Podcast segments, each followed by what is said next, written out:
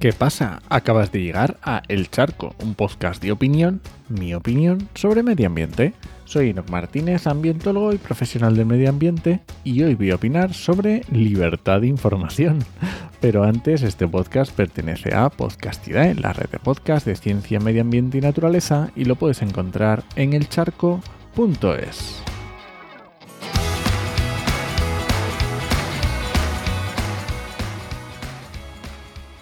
sigo con los episodios que poco tienen que ver con el medio ambiente.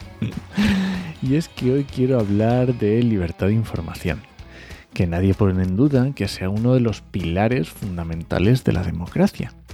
Y ya he tratado en otros charcos las fake news y la importancia de los expertos frente al periodismo basura. Pero hoy quiero llevarlo más a, la práctica, pura y dura. Así que te quiero hablar de la importancia del FIS RSS. y dirás tú, pero ¿qué, es eso del RSS? Vale, pues el RSS viene de una abreviatura que es eh, really, really Simple Syndication.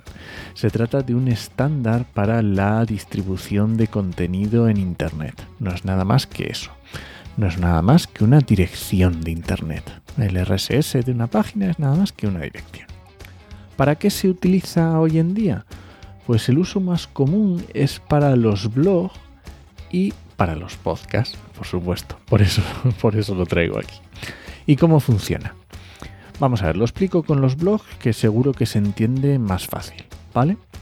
La mayoría de los blogs y los medios de noticias también lo tienen activado, tienen activado este protocolo, este estándar RSS por defecto. Y no es más que, ya te digo, no es más que una dirección de Internet. Igual que un blog o el charco.es, pues algo así, ¿vale? No es más que eso. Entonces, eh, necesitas un lector de RSS, que no es más que una aplicación, que puede ser web, que puede ser para el teléfono o lo que sea. Que el más famoso puede ser Feedly, pero hay miles.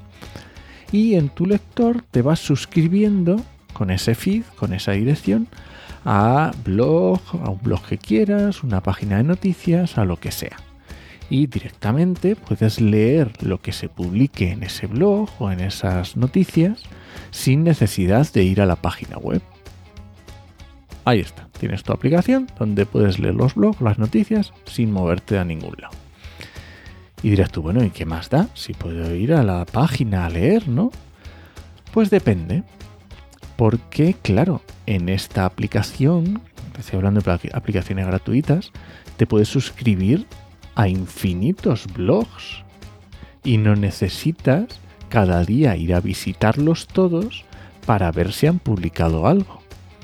Tú tienes tu lector de feed y automáticamente te aparecen las nuevas incorporaciones a ese blog sin que tú tengas que ir a la página, web de ese blog.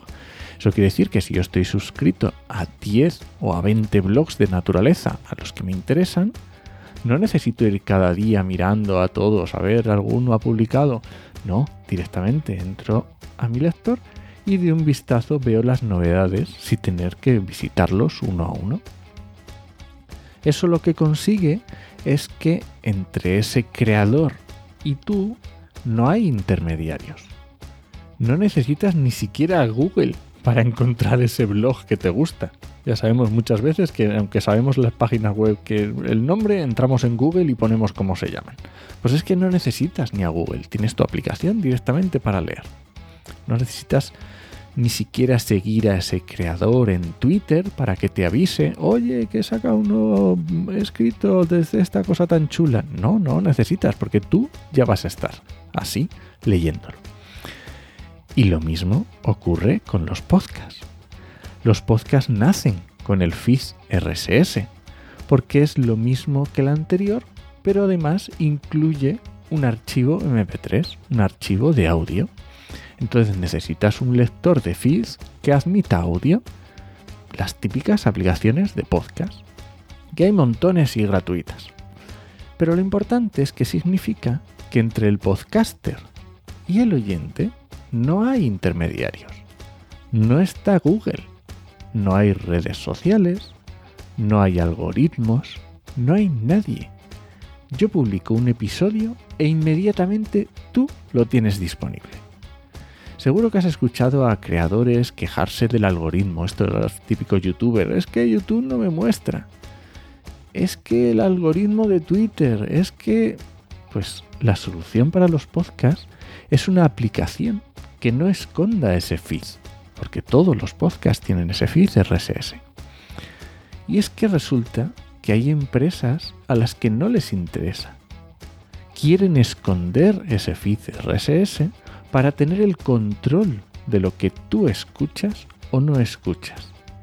¿Qué empresas? Pues directamente Spotify. Spotify muestra el feed RSS, la dirección de los podcasts a los que estás suscrito. No, porque Spotify quiere tener el control sobre lo que tú escuchas. Evox. Evox muestra el feed RSS. Hombre, pues si el podcaster se pone muy cabezón, sí. Pero si no, Evox lo, lo capa y no te lo enseña. ¿Por qué? Porque no le interesa que tú tengas un trato directo. Y podemos hablar de Podimo, podemos hablar de Audible, podemos hablar de un montón de aplicaciones donde no tienes acceso a ese feed RSS. Así que lo importante aquí es si tú quieres tener el control de lo que escuchas, si quieres tener el control del feed RSS de los podcasts que escuchas. O, de otra forma, le das el poder a corporaciones que a lo mejor mañana ya no les interesa que hable de mensajes ambientalmente incómodos. Y este ha sido el charco de esta semana. Si alguien te pregunta, no lo dudes. Te lo dijo en 8mm. Nos escuchamos.